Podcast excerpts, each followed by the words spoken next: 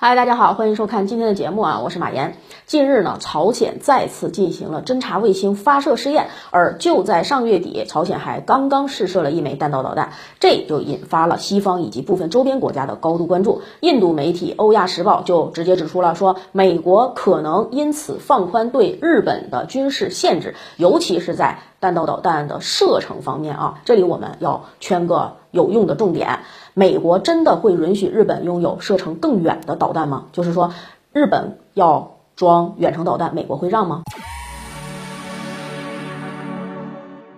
实际上，对于放松对日本限制的这个可能性，近年来已经不止一次提出过相关话题了。尤其是在美国的印太战略的推动下，外界认为美国一定会放松对日本的限制，从而呢以此为根基，成为限制中国、稳定自己在亚太地区地位的关键。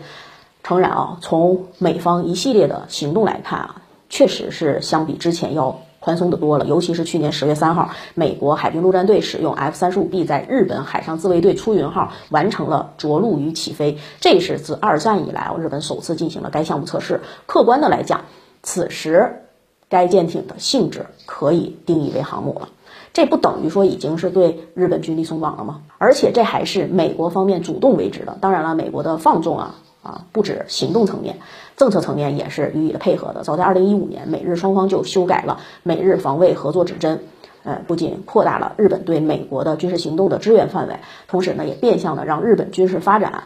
变得更加积极。有行动有政策，难怪会引起外界对美国继续放宽对日本的军事限制的讨论啊。但放宽归放宽啊，不代表没有底线。像这次提到的放宽导弹射程，对于美国而言，在官方公开层面。可能性并不大。按照官方公布的数据，日本现阶段射程最大的导弹恐怕就是十二式反舰导弹，射程呢是二百公里。从距离角度来看呢，二百公里确实连朝鲜本土的这个边缘它都够不到。但不要忘了，这可并非是单纯的岸基反舰导弹。结合相关的信息来看呢，这款反舰导弹的空基版已经进行了相关测试。二零二零年啊，一架搭载了。四枚反舰导弹的 P 一巡逻机从日本的后木空军基地进行了首次试飞，而这次挂载的这个反舰导弹呢，很可能就是空基版的十二式反舰导弹。按照日本媒体推测，空基版的十二式射程已经是增加到了三百公里，这个射程完全是可以令日本拥有防区外的打击能力。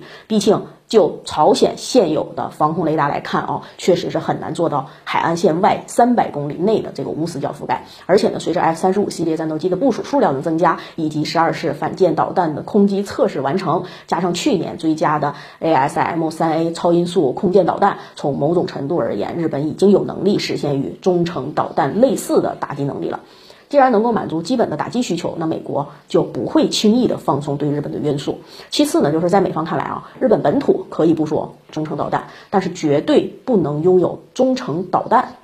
哎，因为这是两种完全不同的性质。就根据美苏中导条约规定，中程导弹指的是射程在一千到五千五百千米的导弹，而一旦日本实现了这个范围内的最高值，也就是说五千五百千米的中程导弹呢，它所产生的这个威胁将不仅限于朝鲜等日本周边国家，连美国也很难独善其身啊，因为射程已经覆盖了美国的阿拉斯加部分地区，还有美国的在太平洋的一些地区的重要军事基地，像关岛。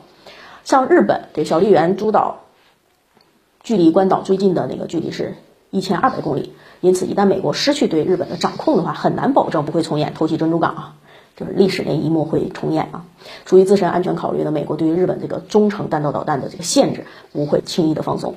嗯，而且呢，最关键的一点就是对于日本这种军力的放宽，美国还是要考虑到周边国家的反应的，尤其是中国、韩国啊。中国呢是亚洲地区的。大国了，如果过度施压的话，哈，是否会物极必反？不但没有实现战略目标，反而会遭到强烈的反制。韩国呢是美国在亚太地区的重要战略支撑，再加上日韩关系本来它就不怎么和睦不睦，一旦日本若拥有中程导弹的话，势必会引发韩国的强势反击，届时候，嗯，将引发美国盟友内部的一个分化，得不偿失。美国也不会这么愚蠢。不过，纵然美国不情愿在相关领域放纵日本啊，但就现在日本。也有实力，说有需求承认